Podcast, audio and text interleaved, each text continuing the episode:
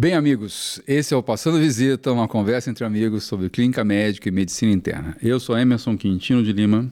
Eu sou Fábio Grado Dias. Eu, Ricardo Acaiaba. Bruno Cardoso. Não sou Galvão Bueno, mas assim. mas eu dou improvisado. Ele, ele agora tá vai mudar o. A chamadinha? É, eu fazer- tenho uma dúvida. graça. Por que, que a gente fala o nome nessa sequência? É, eu não sei também. que agora a gente tá aí. É no começo, cara. Se você se lembrar lá Foi no começo, a gente fez uma ensaiada assim, e aí saiu desse jeito e Foi acabou em ordem ficando. analfabética. Acabou ficando. Na verdade, a gente sentou na, na mesa lá no Emerson. Pode ser nessa Lá em casa, né? E foi, é, e foi assim, aí manteve. Aí acabou mantendo. Ah, tá. Pessoal, a gente tem que gravar esse episódio meio rápido, porque hoje tem jogo do Flamengo aqui, cara. E- e o Bruninho tá louco pra poder torcer ali pelo Flamengo. Aí o Fábio traz um caso quilométrico, Ricardo. Entendeu? Entendeu? Então, assim, vamos lá ver se. É a porque gente- ele não é flamenguista. Pois é, vamos ver se a gente passa esse caso aí, aprende um pouco pra poder assistir o jogo do Flamengo. Você é flamenguista, Bruninho? Não sabia, Opa, cara. sou flamenguista. É? Você consegue falar o time foi campeão mundial, Bruninho? De 81? É? Ah, consigo a maioria. Sim, eu Não, a maioria tinha. não, do goleiro É ao tipo Não, assim, não, ele não, fala não, o não. Zico, Zico. Nunes, Atílio, Nunes, Ih, é, Flamengo. Leandro, é, Júnior, né? As outras não sei. Cara, Moser, cara. Moser, né? Moser, Eu Não lembro de ninguém, cara. Quem... é, 81 eu tava nascendo, então. Então não serve, né? Nascendo, Fabinho? Como assim? É, Flamengo e Liverpool, viu Não, jogo, sim, mas o Fabinho tá nascendo, não. Isso aí. Lógico que sim. Bah, que isso? Enrolado. Ó, passa esse, ca- passa esse diacho de cara. Nascendo, o Fabinho já tá quase andando, assim. Passa esse caso aí, Bruno. Vai, cara. Você quer ver o jogo, vai. Vamos lá, ó. Seguinte, é um paciente de 59 anos, gênero masculino, né? Ele é branco, ele é pedreiro e ele é procedente natural de Mirassol. Mirassol, pra quem não conhece, na Grande Rio Preto, metrópole, né? Tá certo? Aqui na, na Grande Rio Preto, né, Bruno? O paciente veio admitido na, unidade de emergência né, do nosso hospital de referência aqui, com um quadro de desorientação no tempo e espaço há mais ou menos um dia. É, ele evoluiu depois desse caso de desorientação com sonolência e duas horas antes da admissão hospitalar ele teve piora do quadro de sonolência, por isso ele veio trazido para cá. Conversando com os familiares, eles falaram que o paciente eh, vinha apresentando uma prostração já progressiva, perdendo peso, não estimado nos últimos três meses, e ele era uma, uma pessoa né, independente, trabalhava, enfim, fazia as atividades habituais, e ele foi gradativamente perdendo essa capacidade de fazer as atividades do dia a dia, né, as atividades profissionais. De antecedentes, ele tinha um histórico de hipertensão, diagnosticado há 12 anos, usava regularmente enalapril, 20mg ao dia, hidroclorotiazida, 25mg, e, além do diagnóstico de hipertensão, ele tinha um diagnóstico de diabetes há 10 anos.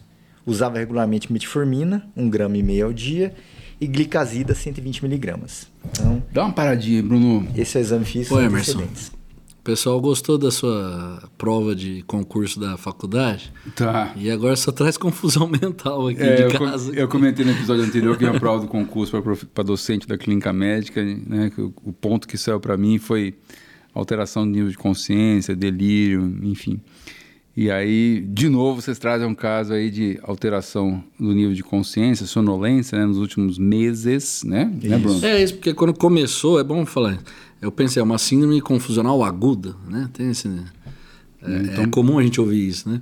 Mas aí depois tem essa continuação aí, que há três meses a perda de peso, né? Não estimado, uma prostração, perdendo a capacidade de, de algumas funções. é. Isso. Então parece mais arrastado, não é tão agudo assim, né? A alteração maior de nível de consciência foi aguda, mas já eh, parece alguma doença mais crônica, né? É, assim, sem história, sem nada, a gente sempre fica pensando em remédio, né? Tá certo que possa, possa eventualmente estar levando a alteração de nível de consciência, principalmente nos quadros mais agudos. Né? Então, assim, do que ele usa de medicação aqui, assim, sinceramente, na Lapril não dá nada, tá certo? Raramente hidroclorotiazida pode dar um distúrbio eletrolítico, que a gente vai até, pode até comentar mais à frente, que é o mais comum que dá é hiponatremia, né? Lembrando que furosemida dá mais hipocalemia. Eh, Fábio, metformina e glicazida não dá nada, né, cara? Só se o paciente tivesse hipoglicêmico. Só, né? é- é, são algumas horas, né, de, de alteração neurológica. Um dia de, de Ficou desorientado, de mas a sonolência e duas foram horas duas de horas. sonolência. É, Mas- então só se o paciente se apresentasse hipoglicêmico. Exceto Fora por isso, não. Nada, né? Então, assim, assim, no dia, coisas do dia a dia, né? Tá certo? Pelas medicações, não deve ter nada de muito, É. tá certo, que possa Mas bem gerar lembrado essa história da medicação. Tem que fazer essa, essa, essa avaliação, principalmente, às vezes o paciente não relata, ou a família, é benzodiazepínico. Né? Eles acham que aquilo lá é remedinho para dormir e tal, tranquilo. Às vezes eles não falam porque não é exatamente para tratar uma doença. Né? É, não, é só para ele na dormir. concepção deles, Na concepção é uma- deles, é. É só para dormir. Então tem que pesquisar mesmo. Cara, é, nada a ver com o caso, mas você comentou, comentou de benzodiazepínico. Está crescendo o uso prescritivo do Zolpidem para insônia. Substituindo, né? Substituindo os benzodiazepínicos, né? E eu queria fazer menção porque a gente viu recentemente um caso de uma paciente que apresentou psicose. Na realidade, Fábio, ó, minha filha outro dia precisou tomar Zolpidem, tá certo? Pô, cara, ela ficou... Não, minha filha, não, minha mãe. Eu prescrevi pra minha mãe, lembrei agora. Tá certo? A, a Caiaba teve alucinação. Ficou doidona Ficou, lá? ficou ela porque- então- com, com uns pesadelos, uns trecos meio estranhos. Te- te- E, era, e eu eu prescrevi porque ela tava precisando Pesadelo tomar. eu já tive paciente, Tá que eu passei Zolpidem e falou, nossa, Então, meu sono mas o, ficou o- o- agitado. n- não é comum, claro, mas Claro, assim, para o ouvinte lembrar, o Zolpidem, quando vocês prescreverem, o paciente tem que tomá-lo deitando na cama. É na hora de dormir mesmo, tava deitado Porque lá. se você Isso. enrolar para fazer alguma outra coisa, você pode ter quadro psicótico, né? Então foi o que a gente teve no. Foi, foi o caso que nós tivemos. Então, assim, desculpa estar desviando, mas você comentou do benzodiazepínico, né? O Zolpidem lembrar, como, exato. qua- como causa de psicose, certo? Se tomado indevidamente, né? Mas aqui nesse caso aqui que o Bruno trouxe, não, não tem nada. Não. né? O cara tá piorando nos últimos três meses, tá certo? Um dia de desorientação, né, Bruno? Tá E certo? hoje Sem febre, né? E sonolência, né? É, nas É, últimas horas. Ainda é pouco. Sem febre. Sem febre. De novo, né, Bruno? Vamos ter que examinar o doente e pedir exame, cara, pra ver se o exame físico ajuda em alguma coisa e os exames Eu laboratoriais. estou Né? perto do Acaiaba aqui, que é o expert no exame físico, né? Então já vou dar, dar argumento aqui para ele, vou dar subsídio. Vamos Ó, ver. como é que ele estava? Pressão 110 por 70 milímetros de mercúrio, frequência cardíaca de 110, respiratória de 26, temperatura axilar de 36 graus Celsius. Ele estava em. Quem o examinou achou que ele estava em mau estado geral, desidratado, descorado, Nossa. uma cruz em cada. Ausculta pulmonar normal, ausculta é, precórdio normal, abdômen normal. Não tinha dor, não tinha visceromegalia, tinha ruído presente. Extremidades ele tinha perfusão boa e não tinha edemas. Exame físico neurológico, Glasgow de 10. O que, que ele pontuava? Abertura ocular, estímulo doloroso. Ele tinha flexão normal e estava desorientado em tempo e espaço. Aparentemente sem déficit sensitivo motor e as pupilas isofotoreagentes. Então, esse é o exame físico inicial. Achei que ele fosse ajudar, cara. É. Pois é. Eu não gostei da frequência cardíaca, né? Ah, eu você não sempre gostou? falo isso. Eu tenho essa, né, tem que ter esse feeling assim, de algumas coisas. Porque às vezes na emergência a gente vê tanto paciente taquicárdico, né? Por diversos motivos, até por ansiedade, é, que a gente não valoriza muito. Mas nesse contexto de, que a gente está pobre de achados, uma frequência cardíaca de 110 não dá para fingir que não viu. É, a- é que aí, a gente, o último episódio nosso foi choque, né? Sim, anterior. Então, a primeira coisa que vem à cabeça, né? Então, ele tá com uma pressãozinha mais baixa, 11, É, é, 110 É, mas por não- cardíaco, Sabe que assim, altera- toma, minopril, ele é hipertenso, toma minopril. A princípio a pressão está controlada, a princípio. Então, nem Emerson, ficar mas, preocupado. Mas é um paciente que chega com um quadro confusional. O quadro confusional pode ser por hipofluxo cerebral. Tá? Pode até não ser isso o quadro, mas assim, tem que se tomar um cuidado. O paciente está desidratado, ao exame físico, certo? Mas é desidratado uma cruz, descorado uma cruz, tudo frustro. O que me chamou a atenção é esses achados frustros e Taquicárdia. mau estado geral. Assim, eu não, eu não- quando ele contou a história, eu não imaginei uma pessoa em mau estado É, geral. mas é assim, porque Então, ele tem um quadro que é um- consultivo associado, né? Não, é porque assim, eu sei que o acaba é exame físico, mas é que eu acho que tem que chamar atenção. O ouvinte vai se perguntar: pera lá, como assim vocês excluíram rápido assim um cenário de choque? Porque não é uma causa neurológica, provavelmente. Não cai naqueles 20% de, de causa de delírio de causas primariamente neurológicas. Não Por tem- quê? Porque é uma doença, como acaba disse no começo, que ela não é aguda. O quadro confusional é agudo. E no exame neurológico não identificou nada focal também. Isso, tem Exato. focal. Então você pensar, remédios, vocês men- comentaram aqui. Metabólicos, distúrbio de sódio, distúrbio de cálcio, né? É, insuficiência, a injúria renal aguda, com uremia, uma encefalopatia hepática, uma encefalopatia hipertensiva, que não é o caso, viu o nível de pressão, né? Mas você poderia pensar em hipoglicemia, hiperosmolaridade, hiposmolaridade, Estudos metabólicos de uma forma geral. Então, e é, aí, isso é importante. e choque com infecção também entra. Então, assim, a não ser que a gente vai encontrar nos exames depois alguma dessas coisas. Mas, assim, assim eu quero, não quero fazer o advogado contra aqui, Fábio, mas, assim, não, cara, isso aqui não, não tem história de. Não tem jeitão, pelo que o Bruno está contando. Por exemplo, aqui, Bruninho. que a gente tem... chocado por é, Mas, mas tipo, tempo de, enchimento, tempo de enchimento é, capilar, débito urinário, corroboram não estar tá chocado o paciente? Ó, então vamos lá. O tempo de enchimento capilar dele foi 3 segundos. E a diurese, nós não tínhamos a diurese no primeiro momento, mas assim, ele foi sondado, assim que sondou, a diurese estava clara e começou a, a urinar. A urinar. Então, assim, eu concordo com o Fabinho, o choque sempre tem que ser um diagnóstico diferencial na emergência, porque é um, os choques são graves e é, patologias graves você tem que, pelo menos, descartar no primeiro momento. Só que a impressão que, que nós tivemos desse paciente é que não era um choque. Estou dando a impressão do clínico lá Perfeito. examinando ele, né? Que às vezes é difícil passar isso aqui no podcast, né? É. Assim, então a gente tem que ter a impressão de quem cuidou, né? Bom, então é isso. Agora, qual é, exame, né, meu? Porque, acho assim... que os exames, no fim, ficou alteração de nível de consciência e oh. nada, nada para a gente conseguir fazer um diagnóstico anatômico e um sim, então, mais diagnóstico ainda, síndrome. É, ainda, ainda não. Mas agora eu vou fazer o seguinte, vou dar uma de Dr. Fábio aqui, que ele está fazendo isso com os alunos, né? Só vou falar os exames que vocês perguntarem agora. Hum, é, eu tô começando. Ele tá fazendo isso agora. Primeiro, antes de você falar exame, você pode ser diabético, tá diabético. confuso, tá certo? Então eu quero uma glicemia capilar. Não, é, não precisa nem de glicemia. Né? Um 10, faz um 10 lá. 200. 200 de glicemia 200, capilar. Então, não fede nem cheira, né, Fábio? Tá. Então, assim, do que eu falei, eu iria falar primeiro os eletrólitos, mas é sempre a gente sempre fala para os meninos, ó, peça um hemograma sendo o primeiro exame, né? Eu acho também. Porque ele avalia algumas coisas, né? Inclusive infecção que sempre entra no escopo de diagnósticos diferenciais. Então vamos lá. Lembrar que os exames saem ao mesmo tempo, né, gente? Sim, assim, sim, mas, assim, é só por um... Só nesse raciocínio que nós estamos fazendo aqui, vamos... É, esses um exames um. simples, sim, É, né? só para ser congruente, né? Então, assim, eu acho que hemograma dificilmente um, um exame que você não vá solicitar. Ó, uma hemoglobina de 11.2, hematócrito de 30, um VCM de 84, HCM de 30. É, 3.500 leucócitos, predomínio de polimorfos e 200 mil plaquetas. Esse era o exame. Uhum. É. é, uma anemia, porque é homem, né? Então, assim, é 13 ali A gente parâmetro. não esperava, né, essa anemia, ainda mais se ele estiver desidratado. É, mas pode ser uma, como você mencionou, é um quadro crônico. Às meses. vezes é uma anemia Isso. de doença crônica. Isso, eu estou falando assim... Não, normo-normo.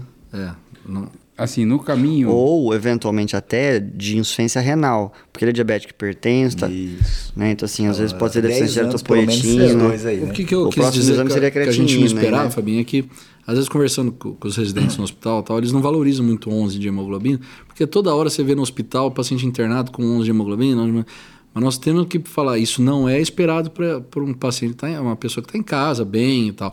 Então, isso é mostra anemia, né? que ele tem alguma coisa. Essa anemia não, né, ele não tem história prévia de ter uma doença que causa anemia e tem realmente uma anemia, ainda mais estando desidratado. Quer dizer, se a gente hidratar, talvez seja pior. Bem lembrado. Se nesse contexto que vocês comentaram, diabético, hipertenso, tá certo? Nós já afastamos hipoglicemia como causa da confusão mental, do rebaixamento do nível de consciência tá certo? E o Fábio passou rapidamente ali, a gente comentou sobre as medicações, tá certo? As causas mais prováveis de alteração de nível de consciência, né? Só lembrar então, Bruno, que nesse contexto de exame que vocês estão solicitando, a gente vai ter que pedir eletrólitos, né? Okay. Os eletrólitos que costumam, tá certo, dar alteração de nível de consciência importante, só de cálcio, tá certo? Então, assim, se você tiver, os mais comuns pelo menos, né? Então, se você tiver isso, ajuda a gente a raciocinar no caminho da alteração de nível de consciência. Tá bom, tá só vou falar o que vocês pedirem, então. Hoje eu estou regulando os exames. Auditor. Mas eu, ah, eu acho que pedir só de potássio. Bom, então porque, vocês decidem, só de cálcio, só de potássio? Não, não, eu acho eu, que eu, eu, o tendo... raciocínio do Emerson eu acho que é perfeito. Mas eu tô falando que Na a, a, é, o carimbinho da emergência é só de potássio. Tá bom, é só de potássio, tic-teco. Não, mas, é, é, mas o que eu tô, que eu tô feliz não, é que os que, nossos é... residentes, né, Bruninho, já tem isso, isso já mais medular, que alterou sensório tem que ter cálcio. Ótimo. Então, não, eu concordo, eu quero só de cálcio também. Ó, sódio 115, hum. repetido e confirmado, um potássio de 6.4 repetido uhum. e confirmado, e um cálcio de 9,3, repetido e confirmado. Tá, então sódio bem baixo, uma hiponatremia, hipercalemia e um cálcio, a princípio, um cálcio total uh, normal. Né? Então, é importante aí, Bruno, você ter uma creatinina sérica, né? Temos a creatinina, da admissão 2.2. 2.2. Perdão, 2.5. 2.5 de creatinina sérica. Tá, uhum. Voltando aqui para o que vocês comentaram anteriormente, né? 2,5 de creatinina, diabético hipertenso, com 11 de hemoglobina. Então, a causa da anemia pode, estou dizendo uhum. que seja, mas pode ser por doença renal crônica. Precisava fazer uma estimativa da filtração glomerular baseada na creatinina na idade né, e no sexo do paciente, mas provavelmente vai ser abaixo de 40 ml de filtração glomerular, o que poderia justificar a anemia. Né? Agora, hiponatremia com hipercalemia, Fábio, é um negócio que meio que chama bem a atenção, tá uhum. tá certo? E é uma hiponatremia, assim, muito relevante, né? hiponatremia grave. Mas antes da gente ir para frente, assim, em termos de discutir até aqui, Tá? Se tiver um exame de urina, Bruno, só para ah, poder. Assim... Se ele não tivesse comentado, eu tava doido para falar urinão, para falar, ele vai ficar orgulhoso de mim. Tá exame de urina. Tinha um exame de urina da admissão. Tinha uma densidade de 1020, um pH de 5,5 é, no, no, dosímetro, né? Na, na, no dipstick lá na fitinha. Glicose duas cruzes em 4, proteínas duas cruzes em 4 dois leucócitos por campo, dois eritrócitos por campo, nitrito negativo. Perfeito. Então, a gente consegue ver pela densidade urinária que esse paciente ainda concentra uh, a urina, tá certo? Então, é possível que a, essa alteração de função renal seja aguda e não crônica, tá? Só pela densidade urinária, tá? É possível. Só lembrando que quando o paciente faz, tem doença renal crônica, ele perde a capacidade de concentração urinária. Então, mas enfim, 1020 tá bom. Tá certo? Tem glicosúria, tinha glicemia de 200, então ele pode ter realmente glicosúria. Mas o que chama atenção, Ricardo, é o fato de ter proteína na urina. É. certo? Então, o fato de ter proteína na urina fala a favor da possibilidade dele ter nefropatia diabética. Uhum. Tá certo? Então a gente voltaria para uma situação. Já tem acho que onde 10 anos né, de diabetes. 10 anos de diabetes. Poderia ser doença renal crônica. Sabido, né? Sabidamente. Sabido. Tá? Mas, Fábio, o que chama atenção, de novo, agora é hiponatremia, um sódio 115 e um potássio de 6,4. Potássio de 6,4 não vai levar a alteração de nível de consciência. Vai não. matar o cara tá certo, de arritmia, vai chegar com sintoma muscular e tal. Aliás, é importante ter é. um eletro. É, então, isso é importante ter um eletro. Mas hiponatremia só de 115, Fábio, aí, cara, eu vou deixar para você se você quer comentar um pouco sobre hiponatremia. Não, só falando antes do Fabinho começar, o eletro dele, ritmo sinusal, onda P normal, onda T normal. Tá, não tinha sinais de eletrocardiográfico uhum. sugestivos de hipercalemia. Só para lembrar, né, a primeira manifestação clássica é onda T apiculada, depois altera a onda P, alarga o PR, alarga o QRS eu, e eventualmente fibrilação ventricular. Eu já falei essa piadinha, não é piadinha, né, mas esse macetinho de aluno para alteração eletrocardiográfica do, da hipercalemia, eu acho que eu já contei isso no, na primeira temporada. Não, mas conta de novo. Você sabe, você sabe como é que faz para o aluno é. lembrar, Cabinha? Olha só. Hum. Você imagina o, a PQRST, né? Você amarra uma cordinha no final da onda T e outra cordinha no, no começo da onda P. Você dá uma batidinha na T, ela picula. Aí depois que ela picular, você começa a puxar as duas ao mesmo tempo. Então ela vai diminuindo a amplitude, aumentando, o QRS vai alargando, a onda P vai achatando até que você fica numa TV. É, faz sentido. Faz, faz, você aprendeu, cara? Tu, tu, tudo isso que ele falou, é, resumindo, de modo é, caricato, é ficou, desse jeito. Ficou minha, minha, eu entendi melhor, eu acho. É? Isso é só pra dizer que não entendeu nada, galera. Não, é, não ficou claro? Não, não é, a imagem faz, é mais fácil. A imagem é mais fácil. Bom, fala, hiponatremia, você sabia, Emerson? Vamos desenvolver essa arte. Vamos. A gente vai pôr aqui no monitor, aqui, assim. A cordinha sendo puxada. Isso, é. Então, assim, o... Hiponatremia, vocês deixaram eu falar a noite inteira. Não, não, para, porque tem que jogo do Flamengo daqui a pouco, cara. Eu acho que o Bruninho podia assistir o jogo do Flamengo. É, depois a gente volta. Depois a gente Enquanto volta. tô o Emerson e o Fabinho falar de hiponatremia. Sabe o que acontece? Quando cai Dá pra essas dormir coisas, amanhã. você tá fazendo uma prova, difícil você pega aquela questão que você sabe. Aí você fala assim, "Ah, agora eu vou. Não, mas, mas aí, ó, hiponatremia, eu não sei a opinião do Emerson.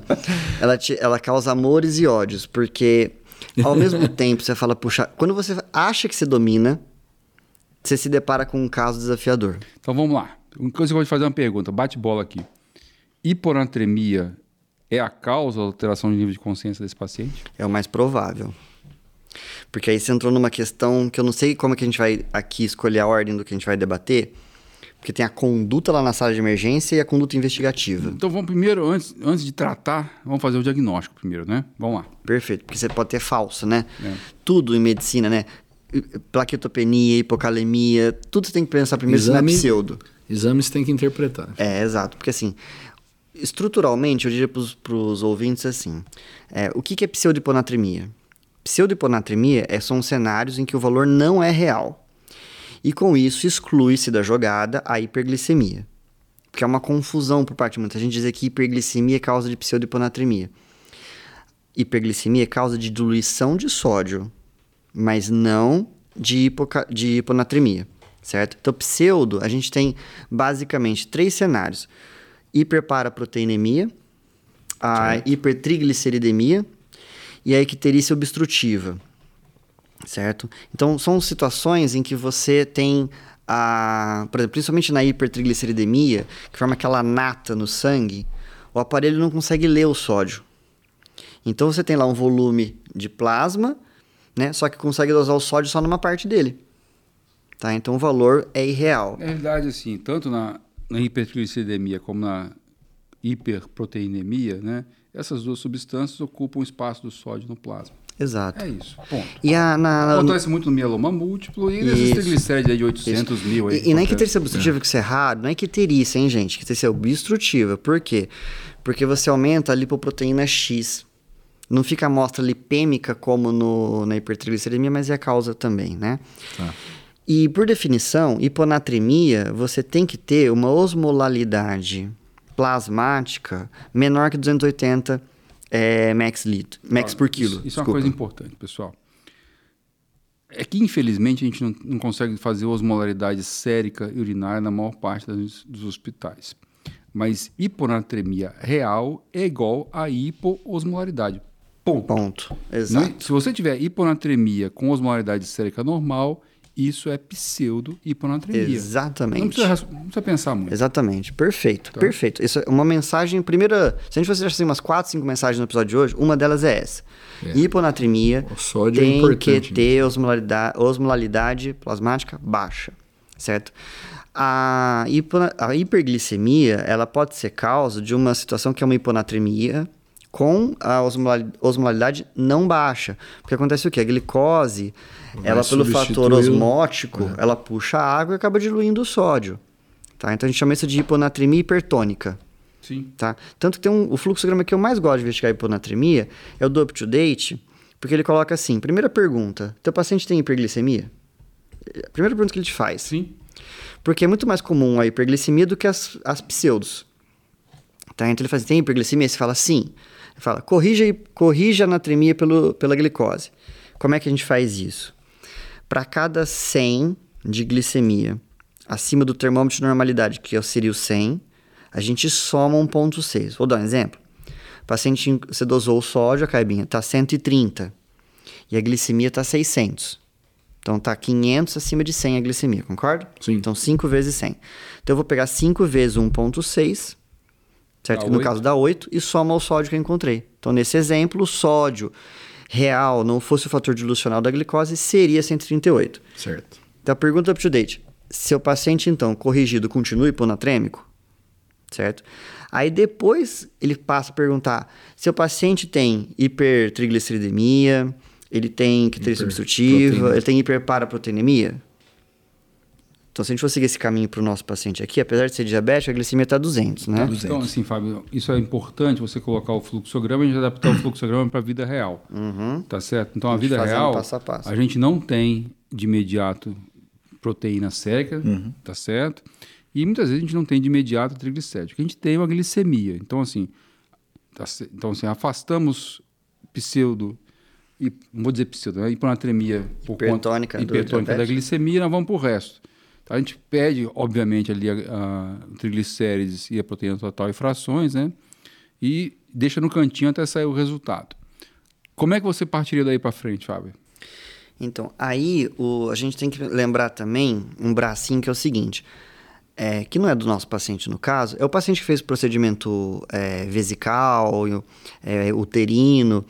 Você teve infusão. Sorbitol. Isso, você teve infusão de soluções hipertônicas, porque isso pode ser absorvido pela bexiga, por exemplo. Na verdade é o seguinte, né? Quando, no passado, quando se fazia RTU de próstata, uhum. irrigava a bexiga com água destilada. Uhum. Então, se absorvia muita água destilada e aí diluía o plasma e o paciente fazia hiponatremia. Isso não, é, não mas, ocorre mais, viu, é, Fábio? Mas se você usar outras substâncias hipertônicas, ele, o que, que você faz, né? Se você se for esse o contexto. Você dosa a osmolaridade plasmática, porque aí nesse caso vai ter uma hiponatremia com osmolaridade maior que 280, porque essas substâncias têm um efeito osmótico. Mas não é o caso. O próximo passo é perguntar o seguinte: tem duas perguntinhas a fazer. O paciente usa tiazídico? Primeira. E segunda, tem disfunção renal? Porque se fizer uso tiazídico, vamos pensar aqui, o Acabe é gestor.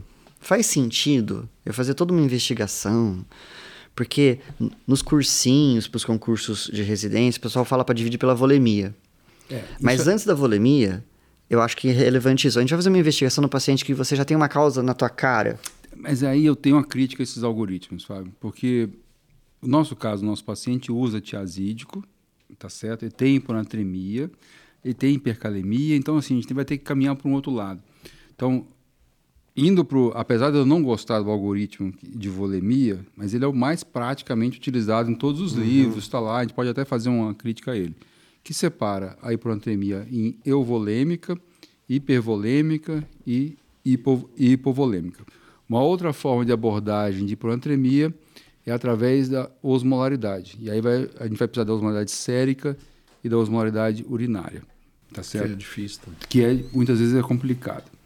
Você quer partir para o lado da, da volemia? Eu prefiro, porque assim, mas é claro, gente, os, fluxo, os fluxogramas não é para nos engessar. É porque assim, eu, isso eu comentei só, porque às vezes tem alguns pacientes que não chegam com um contexto tão rico de achados é. alterados, e, a, às vezes a hiponatremia é o único achado. Então, assim, antes de sair investigando, e melhor do que tudo, por que eu gosto de falar de, dessa pergunta antes da avaliação volêmica? Porque o meu medo maior é a iatrogenia. Não é só a questão do custo investigativo, mas o custo de correção. Porque o que, que, o, que, que o, o emergencista, o médico que está lá admitindo esse paciente não pode fazer? É, sem saber sem raciocinar no processo fisiopatológico, sair repondo sódio. É. Tá? E aí eu só dividi o seguinte: na sala de emergência, um paciente com quadro neurológico agudo tem que ser tratado agressivamente. Quando eu falo agressivamente, não é intensidade, é tomar decisão rápida. Perfeito. Então vamos deixar o tratamento para depois um pouquinho, Sim. porque é importante isso. Aí vamos lá, sequência de é, investigação, de raciocínio mas diagnóstico. Porque, por exemplo, eu já tive pacientes na nossa enfermaria que aí tomavam um tiazídico, o pessoal prescreveu solução a 3% e tirou o tiazídico. Ao mesmo tempo. E eles fazem aquela continha do Adroguet como se aquilo fosse conseguir prever todos os pilares hormonais envolvidos na fisiopatologia. Aí eles, eles calculam para variar 6 megs, varia 16, né? Mas ah, enfim. Sim. Se a gente for pensar Isso no é nosso paciente aqui, em questão, ele está com sinais clínicos de desidratação. Né? Então ele tem foi o que foi dito, né? Foi o que foi dito, a pressãozinha dele está um pouco mais baixa, é um paciente hipertenso. Né? Então, eu iria caminhar para um paciente com um quadro de, eh, de hiponatremia, hipotônica e hipovolêmica. Perfeito. Então, hiponatremia hipotônica e hipovolêmica, tá certo? Talvez induzido por uso de diurético aqui. Pode ser, não dá para bater o martelo. Porque os, outro... os casos de hipervolêmica são meio fáceis, né, pessoal? Porque o cara tem edema, hum. tá certo? Então, dá insuficiência cardíaca, tá certo? É, diluído, é cirrose, né? é o paciente com insuficiência renal crônica, às vezes com insuficiência renal aguda. Só tomar um cuidado, que o paciente tem edema, Fábio, ele precisa ganhar uns 5% do peso dele em água, mais ou menos. Então, muitas vezes o paciente está hipervolêmico, tá certo? E não hum. tem edema periférico. Isso é uma coisa para tomar é cuidado. Segunda dica. Tá certo? É uma coisa para tomar cuidado. Então, assim, hipovolêmica, Fábio, pode ser por diurético, como estava hum. nesse caso, tiazídico. Só que, puxa vida, olha, para tiazídico da hiponatremia. 115, né? 115, acontece, tá, gente? Mas uhum. ficar com o pé, pezinho atrás. Tá certo? Será que ele não teve hipovolêmica ainda? Não está escrito na história, né? Se teve uma diarreia secretora. Não, tá certo? não, tinha isso. Não tem nada, né? É. Só que tem um treco aí que me chama a atenção, Fábio, e talvez você possa até comentar, né? Ele tem hiponatremia com hipercalemia. Isso é um carimbão para qual síndrome, Fábio? É para insuficiência adrenal, mas é insuficiência adrenal. Aí, só um detalhe. O Emerson comentou, a gente vai dividir essas causas hipovolêmicas em causas extra-renais e renais. Isso. Certo? Porque, e aí, o sódio urinário Ajuda. É, é o grande divisor de águas.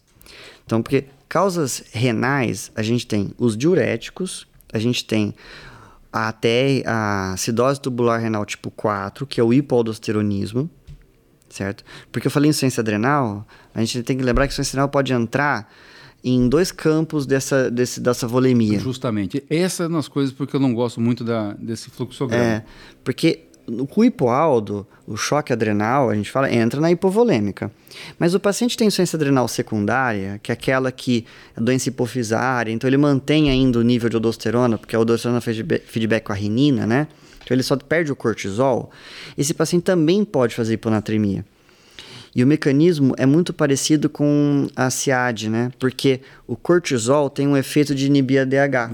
Legal você comentar isso aí, Fábio. Pouca gente sabe isso aí, viu? É. Então, assim, então, como ele, ele, então é como se fosse uma SIAD. Então, ele, ele seria uma hiponatremia normovolêmica, certo? certo? Mas voltando, então, a, a acidose tubular renal tipo 4, hipoaldo, é causa de, de hiponatremia hipotônica com perda renal a síndrome perdedora de sal, que não é, uma é muito comum, viu? que não é muito comum, é. mas é uma afecção. Vocês vão pensar quando o paciente fez um procedimento neurocirúrgico, Sim. teve um trauma, AVC, massa de nervoso central, porque aí você libera peptídeo natriurético cerebral, você acaba perdendo pelo rim, né? E nas causas extrarenais entra as enteropatias, as perdas para terceiro espaço, o exemplo mais clássico é essa a pancreatite, toda causa de CIRS, né? É. Pode fazer isso. Sim. E o sódio urinário, então, é o exame que a gente vai utilizar para discriminar por onde está perdendo. E aí as hiponatremias, vamos dizer aqui, euvolêmicas, né, Fábio? Normovolêmicas. É. Né? As euvolêmicas, é, a gente tem que, antes de você falar de uma das causas, você faz uma pergunta na anamnese, que é o seguinte, quanto o paciente ingere de água? Ah, Fábio, boa pergunta, gostei. Por... Nem tinha lembrado disso, mas é uma excelente pergunta. Por que, que você quer saber isso, Fábio? Porque existe a polidipsia primária. E nós comemos uma. Eu, eu estou falando aqui, eu comi uma bola, uma bola assim. Uma paciente que internou, uma esquizofrênica que internou na nossa enfermaria, usando um monte de remédio que poderiam dar CIAD. E ela, na, segunda, na primeira internação dela, eu pensei, ah, pode ser polidipsia primária. Ela reinterna depois, com hiponatremia, e eu não pensei nisso no primeiro momento. Minha residente me alertou. Então, eu recomendo a todos os ouvintes aqui a voltarem nas nossas temporadas passadas e dar uma checada no episódio de poliúria que nós temos lá, uhum. que a gente discute um caso de polidipsia primária. Tá certo? Eu vou dando um spoiler do, do, do Bom, caso. É verdade. Tá certo que o paciente que eu cuidei, que ele urinava 26 litros, Fábio. Então, era um caso de paciente esquizofrênico, uhum. que, tá certo, que tinha polidipsia primária com sódio de 112.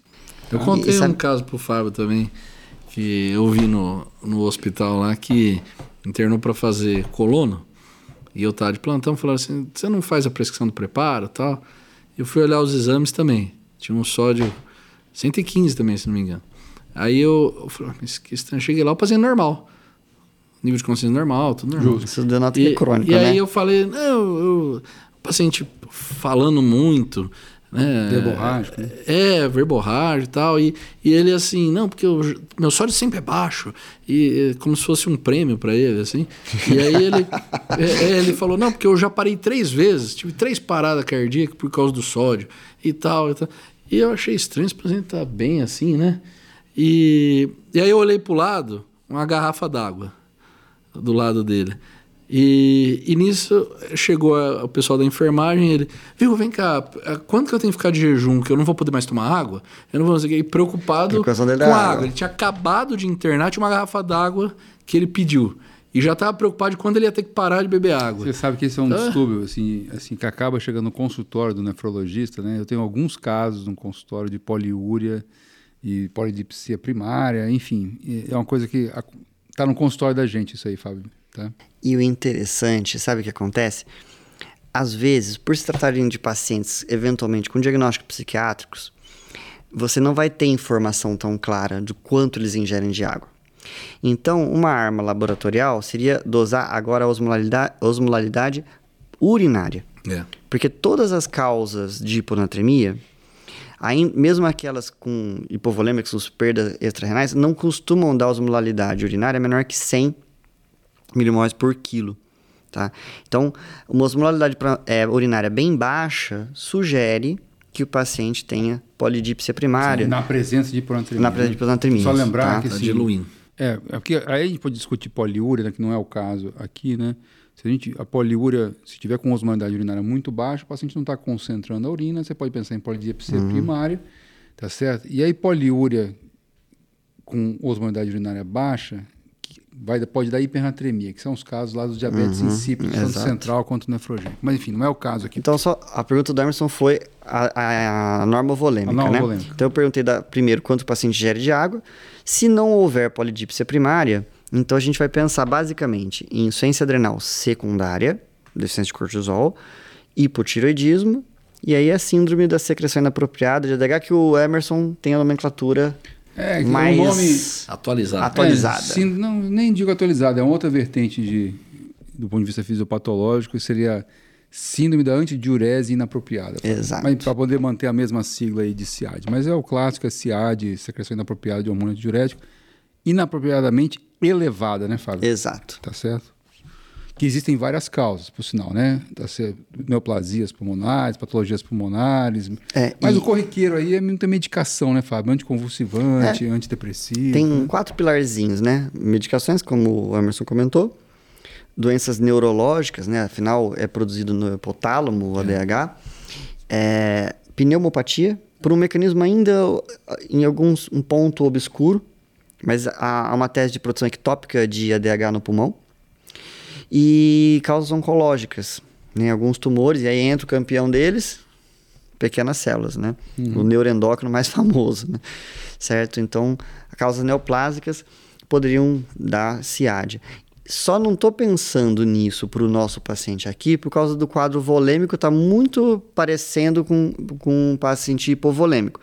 Porque é, poderia ser um paciente eventualmente com um quadro neoplásico, afinal tem um quadro consumptivo associado. É. Que não nos esqueçamos bem disso. caracterizado, mas tem relato. É. é. isso é uma coisa assim, importante, porque às vezes a, a hiponatremia é o chamariz para o diagnóstico de neoplasia, como se fosse uma síndrome paraneoplásica, entendeu? Assim, ficar esperto com isso aí. O cara está emagrecendo e tal, hiponatrêmico, fica esperto com o tumor, viu, Fábio?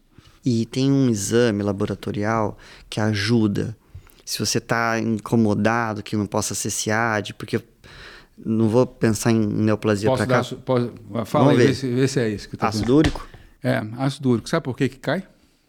Eu fiz essa pergunta para vocês e esqueci de, de, colher a resposta deles. Então, então o ácido úrico cai, Fábio, porque é o seguinte, porque o ácido úrico é reabsorvido no proximal, tá certo?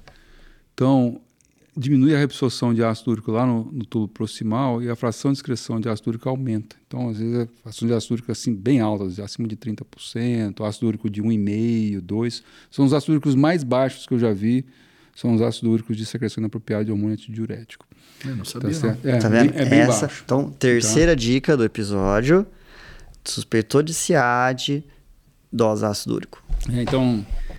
E tem um negócio que você não falou aí, que é um negócio que eu já vi duas vezes, né? E, e quem trata de paciente que tem distúrbio neurológico, paraplégico, tetraplégico, principalmente tetraplégico, tá certo? É hiponatremia de osmostato recetado, Fábio. Tá certo? Então dá uma checadinha lá, né? Agora ele foi. É, síndrome de osmostato recetado. Né? O cara tem hiponatremia e tá jogando bola, Ricardo. O diagnóstico diferencial é difícil isso aí, porque você tem que se dar solução salina pro cara, repõe sódio e ele volta pro, pro sódio uhum. baixo né, de novo, entendeu? Oh, então, isso é um erro de programação. É um erro de programação. Então, deram um Ctrl Alt na é máquina, entendeu? Tá Mas é um negócio que vocês vão ver lá no cantinho do livro lá que eu penei pra caramba pra poder dar o diagnóstico num paciente. Essa até o CIMEI que nos ajuda aqui, ó, fazer propaganda é, do CIMEI. Até ele riu. É, tá certo. Síndrome de mostrado recetado. Essa aí é um negócio bem fora do, do habitual mesmo. Bom, Fábio, negócio que nós temos um dilema nesse paciente aqui. A gente vai voltar pro lado de lá, né, da né? hipovolêmica. Não, nós temos um dilema agora, que você já deu as possibilidades, né, hiponatremia euvolêmica, hipervolêmica ou hipovolêmica, já comentamos da pseudo-hiponatremia, mas vamos voltar para a origem. Voltar para a origem é o caso que o Bruno trouxe, tá certo? O paciente está com baixamento no nível de consciência, tá certo? Tem uma história arrastada de três meses de sintomas constitucionais, tá com 115 de sódio e 6,4 de potássio. Tá certo? Dentre essas hipóteses que você comentou, tá certo? Qual que é o seu feeling para esse caso? O que, que você faria para poder tentar dar o diagnóstico agora? Vamos, vamos para finalmente, vamos para vamos para é, frente. Afinal, eu tenho, daqui eu tenho... o Flamengo faz gol aqui, pois o Flamengo é. vai sair pulando.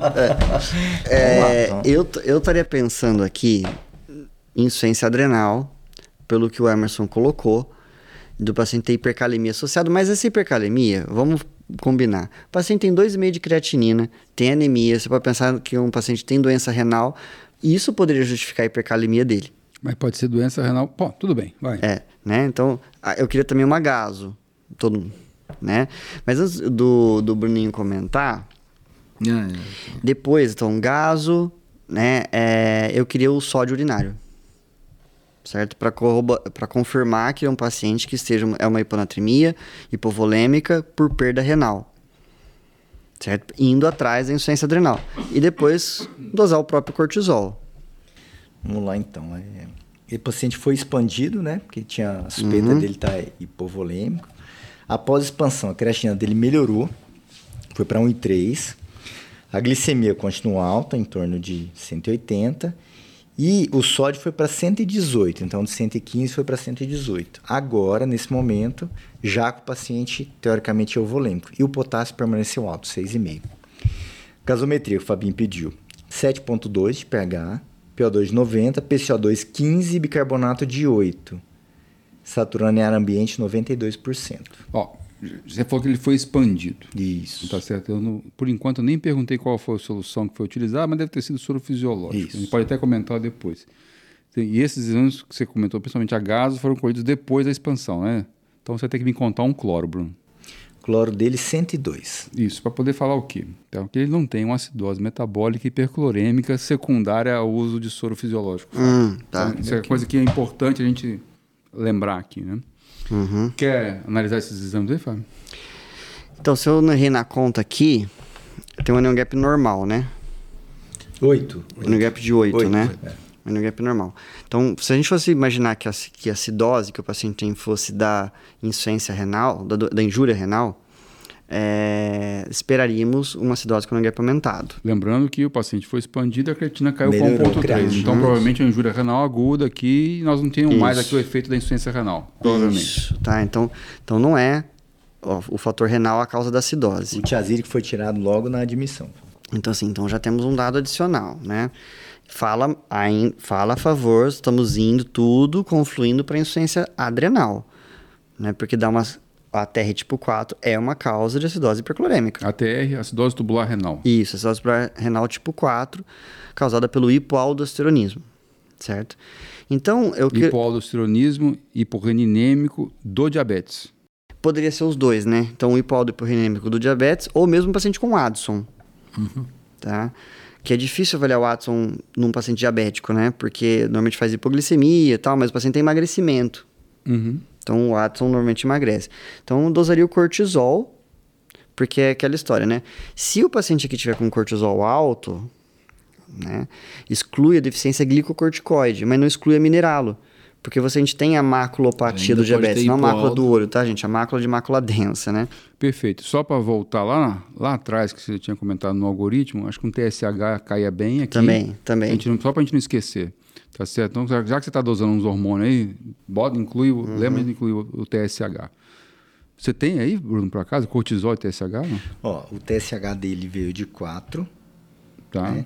E o cortisol, né, foi colhido pela manhã, no horário certo, foi colhido veio 15, que está dentro do valor de referência, e foi repetido, deu o mesmo valor. É, Fabinho, agora eu quero saber, como é que você fecha isso aí?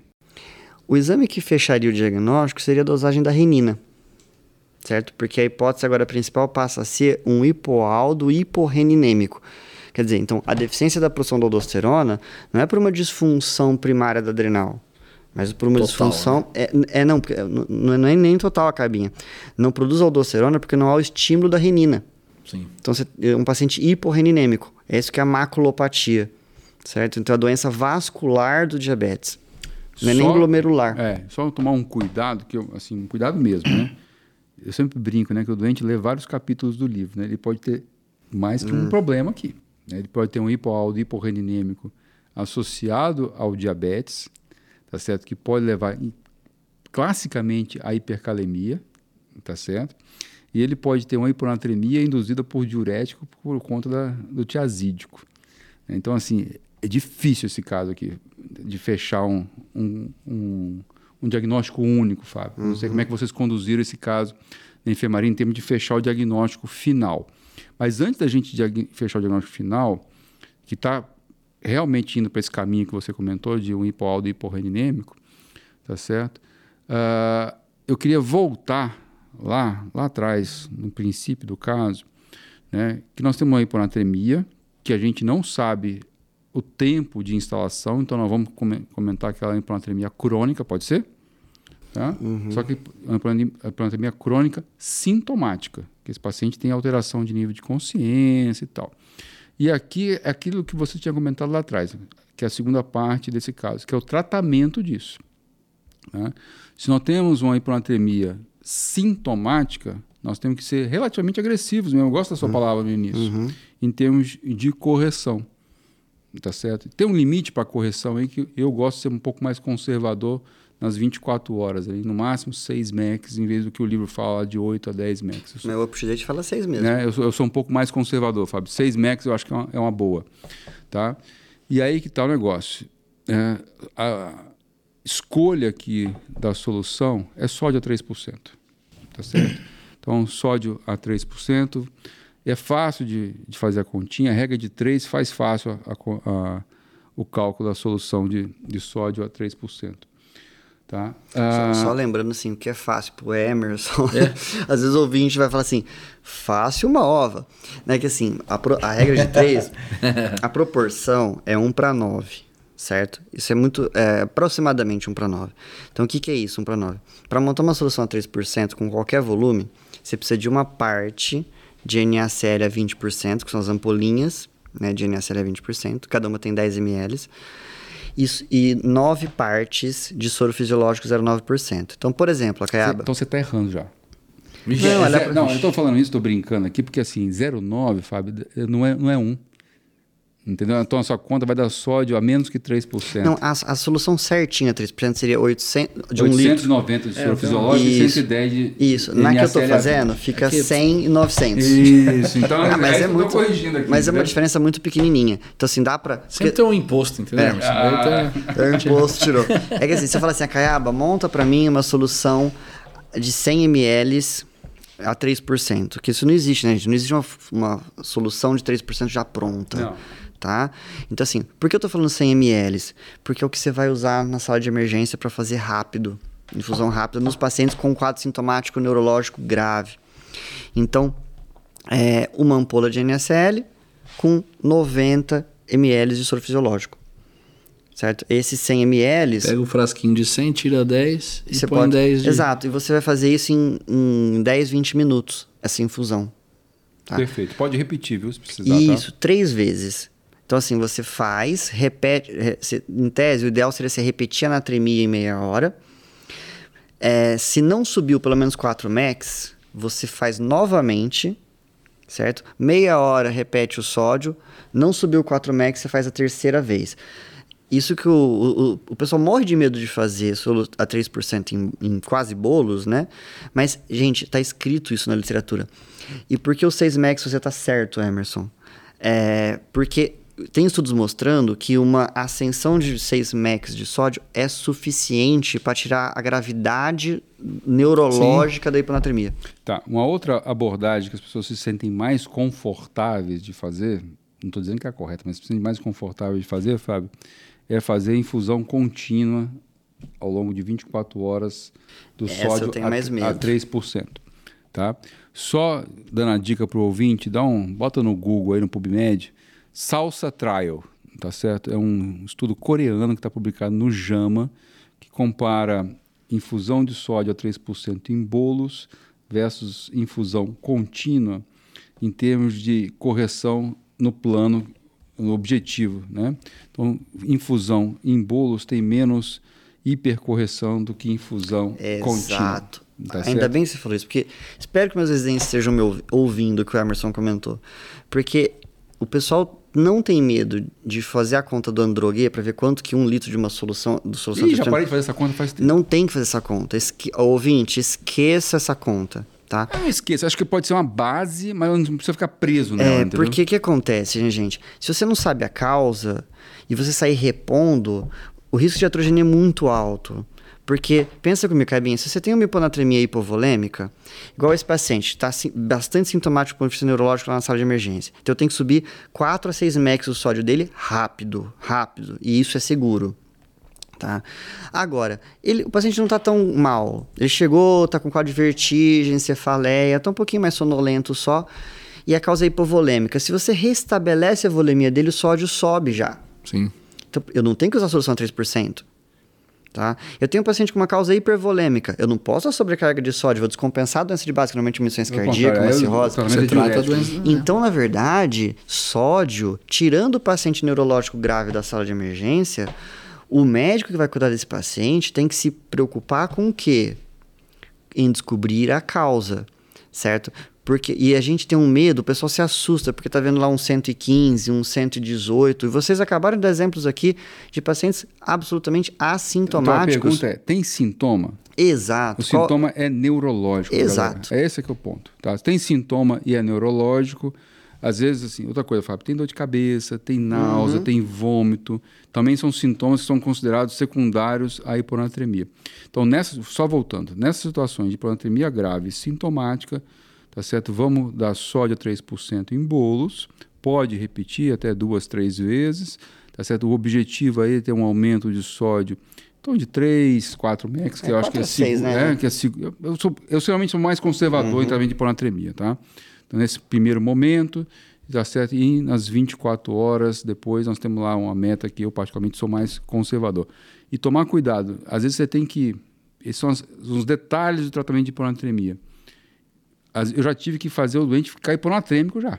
Voltar, porque corrigir às vezes muito rápido, e aí você tem que dar solução hiposmolar para poder voltar à anatremia do doente. Só uma coisa super importante, não é o caso nesse nosso paciente que ele estava hipercalêmico. Mas se você tiver um paciente com hiponatremia e hipocalemia, pelo amor de Deus, não se esqueçam de tratar, de repor potássio. Porque nessa situação, Sim, dê uma pesquisadinha lá, não vou dar todos os bisu para vocês não tá certo? Tem um negócio chamado osmol idiogênico, tá certo? E o potássio, ele se comporta, Fábio, como se fosse esse osmol idiogênico lá no, no neurônio, né? Que ele segura, vamos dizer assim, o, o, líquido dentro do neurônio e diminui a chance de edema cerebral. Então, quando você corrige muito rápido e tem hipocalemia associada, é uma desgraça, Fábio. Isso que você está falando é importante, porque a gente falou muito de hiponatremia, de iatrogenia, não é? é? Quando você vai repor, você tem que levar em conta qual é o paciente mais risco de ter lesão osmótica. A, a chama desmelino, desmelinólise osmótica, né? Isso. Certo? Então, os candidatos... O Síndrome da desmelinização osmótica. Isso. O alcoólatra, o paciente com hiponatremias mais crônicas, o agudo, você tem mais flexibilidade, porque o neurônio ainda não se adaptou. É o desnutrido e hipocalêmico. E o hipocalêmico. Tem que lembrar da hipocalemia. E tem outra coisa. Porque esses pacientes, normalmente, quando tem secreção inapropriada de ADH, né, eles têm uma é, propensão à, redu à retenção de volume, né? E você vai repor solução 3%. Quando ele faz escape, sobe, sobe rápido a natremia. E hipocalemia é causa de poliúria também. É, na verdade, assim. E você tem também esse outro motivo. Então, potássio é muito preocupante. paciente, se vocês tiverem paciente com hiponatremia e potássio baixo, cuidado na reposição. Muito cuidado. Ah, e nesse caso específico, voltando agora, depois do raciocínio todo, é, aquele potássio alto no início, dava para desconfiar que não era do tiazídico, a hiponatremia, ou não ajuda? É, pode. É, tá... Que a gente esperaria que ajudasse a fazer talvez, hipocalemia. Talvez não, mas aí que tá, Ricardo. Isso é uma coisa importante para tirar uma dúvida sua e de, pode ser de muita gente. Tá? Uh, diurético, furo, vamos lá, mais comum, furosemida e tiazídico, tá certo? Tiazídico, campeão, é hiponatremia, tá certo? Furosemida, dá mais hipocalemia. Sim. Tá certo? Então, essas são as coisas mais comuns com os diuréticos, os mais comuns. Nesse caso em particular, como o doente tinha hipercalemia, tá certo? Então a hipercalemia não se encaixa com nenhum dos dois aqui, nem com é. diurético, nem com furosemida, que ele não tomava, e nem com tiazídico. Então, por isso que eu estou falando, pode ter dois componentes, é. tá certo? Então, isso que eu quis chamar causa. a atenção. Porque pela estrutura que o, que o Fábio montou do raciocínio, seria para o tiazídico, espere e tal. Mas aqui tinha uma hipercalemia que dava indícios de que não seria do tiazídico. Pode, pode é, ser duas coisas. Todo o quadro, né? Poderia estar somado, né? Tá. Sim, sim, por isso não tem que ser engessado, né, no fluxograma. É. Qual o diagnóstico que vocês deram no final aqui, Fábio? Ficou como hipódo hiporrenêmico, no, a princípio, por questões acadêmicas, a gente demorou dois dias. Depois que o sódio subiu um pouco, o paciente, se eu não me engano, lembra, ele melhorou um pouco o neurológico, de fato. Então ele estava na nossa mão. É, e eu queria, porque o tratamento do hipódo hiporenêmico seria o quê? É muito simples, eu daria fludrocortisona, melhoraria tudo. Fludrocortisona aí, vou fazer um jabazinho aqui, é o Florinef. Né? É o Florinef. Tá difícil de encontrar. Tá, tá tendo que manipular. É. E aí o que acontece? Mas eu queria dosar a renina antes, porque você documenta, né? cortisol alto, é cortisol normal, com a renina baixa, então vai ser deficiência exclusivamente mineralocorticoide. Só que aí a gente, por questões burocráticas, não conseguiu. E falei, bom, gente, vou enrolar mais, vou tratar. E aí a gente entrou com a fludrocortisona, e aí a evolução foi que o sódio normalizou. Beleza. E o potássio? E o potássio caiu. Ótimo. Fechou. Faz sentido. Veja, Faz sentido. Então tá simples. Então, não demos solução a 3%. Tirando na sala de emergência, que deveria ter sido dado, isso eu não lembro se foi dado, tá? Para subir esses 4 MECs, pelo menos, para tirar o paciente do quadro mais grave neurológico. Depois, depois disso, é causa. Antes de sair repondo por causa do risco iatrogênico. Só uma coisinha que eu queria comentar. O Emerson falou de solução hipotônica, né? Quando quando a gente sobe muito rápido esse sódio, aqui às vezes a gente tem um pouco de dificuldade, alguns hospitais brasileiros, de ter desmopressina. Certo? Pode fazer um clamp, né, Fábio? É, porque você faz assim, né? Então, se o paciente só, se você só teve uma elevação do, do, do sódio mais que 8 max, você pode só dar desmopressina. Agora, se. Desmopressina, tiver... só para lembrar, né, é um análogo do, do, do, do, do, do, DH, do DH, né? né? É o DDAVP. Né? É se o paciente tiver o quadro da síndrome de desminização osmótica, e lembrar, paralisia flácida, né? Chama muita atenção. É como se fosse uma hipocalemia. Graças a Deus é raro isso. Né? É raro. Se o quadro da síndrome aparecer, além da desmopressina, faz sentido você também fazer soro glicosado.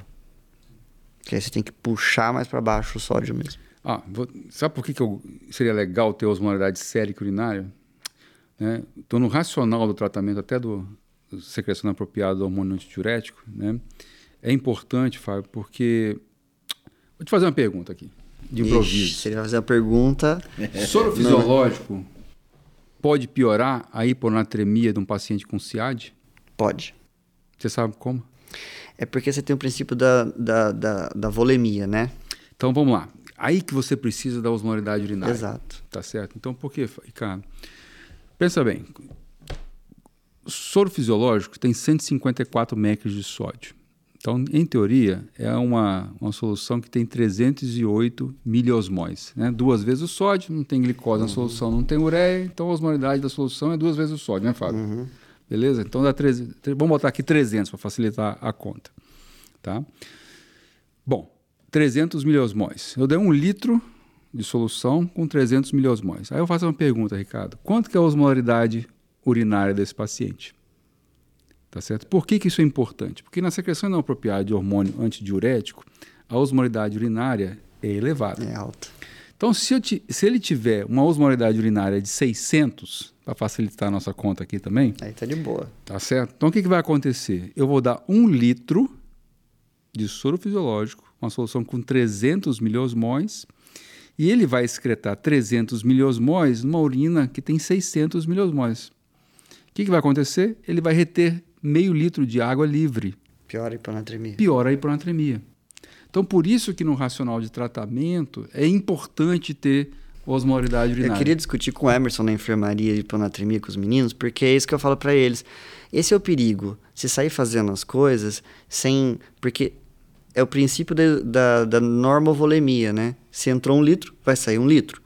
Só que um litro está entrando com menos sódio, vai sair com mais sódio, vai piorar. É, é. Aí eu vou fazer uma. Eu não tenho osmolaridade, mas dá para improvisar com a densidade urinária. Essa eu queria aprender. Tá, você. então assim, lembra que a, a densidade é, urinária... É isso que eu ia te perguntar, que eu lembro, uma, uma, você já falou isso num outro episódio. É, tem lá um, acho que era 1020, né, que você comentou. 1020. Né? Então você pega o 20, multiplica por 30.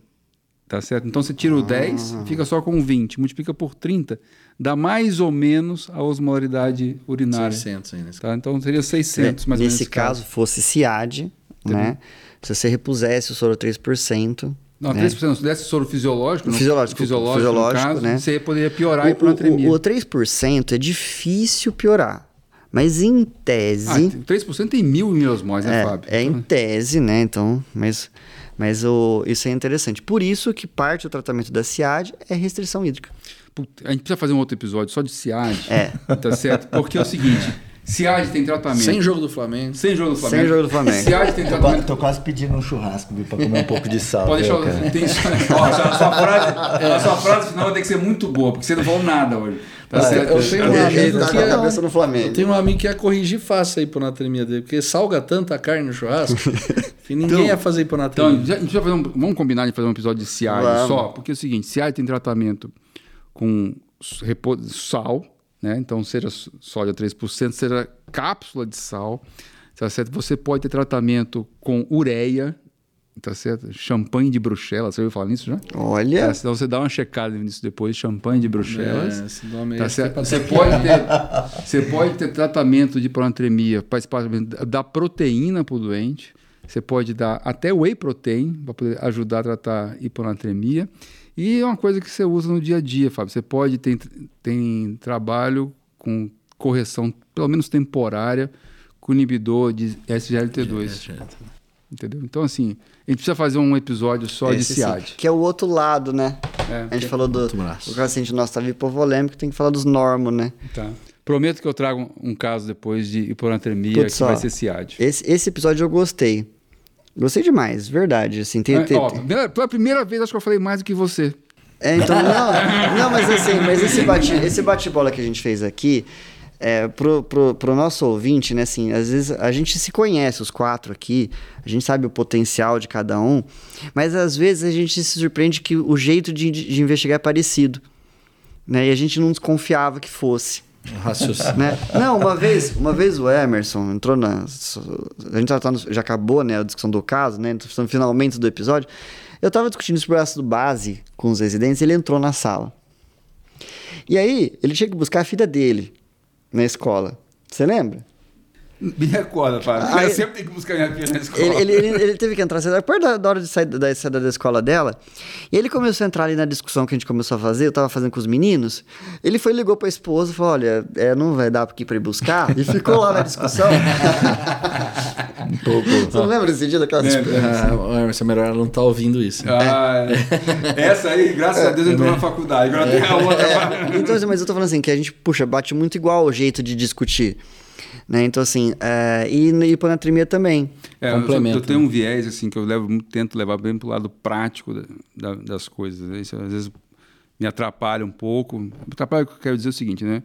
Tem coisas que são muito óbvias que as pessoas não podem deixar de, de observar, tá certo? Então, às vezes dá uma viajada lá na Lua e esquece de ver a coisa que está na frente nos olhos. Não É. tem que trazer Não, sempre e- essa e- mas o que, o que eu falei, assim, qual que foi o, o a mais aqui do episódio pra mim, pelo menos? Tem coisinhas que eu falo que às vezes não estão escritas, né? Isso, sou, sou de fisiológico pode por hiponatremia numa certo? Dosagem do ácido úrico, que você não vê tão, tanto sendo chamado a atenção, né, em aulas tradicionais, né, na maioria do- dos livros.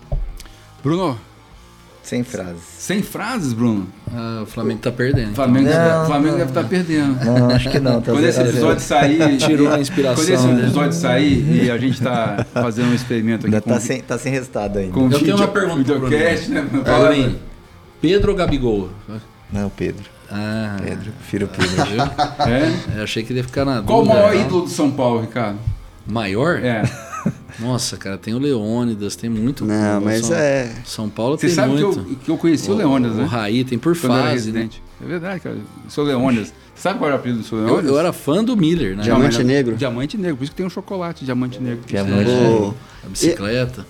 Bom, a minha adolescência, né, foi na época do Trimundial, né? Isso. Então, assim, a pessoa fala Rogério Senni, Rogério Senni, que foi depois. O Rogério Senni é um símbolo, né? Mas quem viu o- a época do Raí do Teleira. Então nessa época eu era fã do Miller, gostava do jeito do Miller jogar. O Miller perdeu um monte de gol. Que eu xingava o Miller.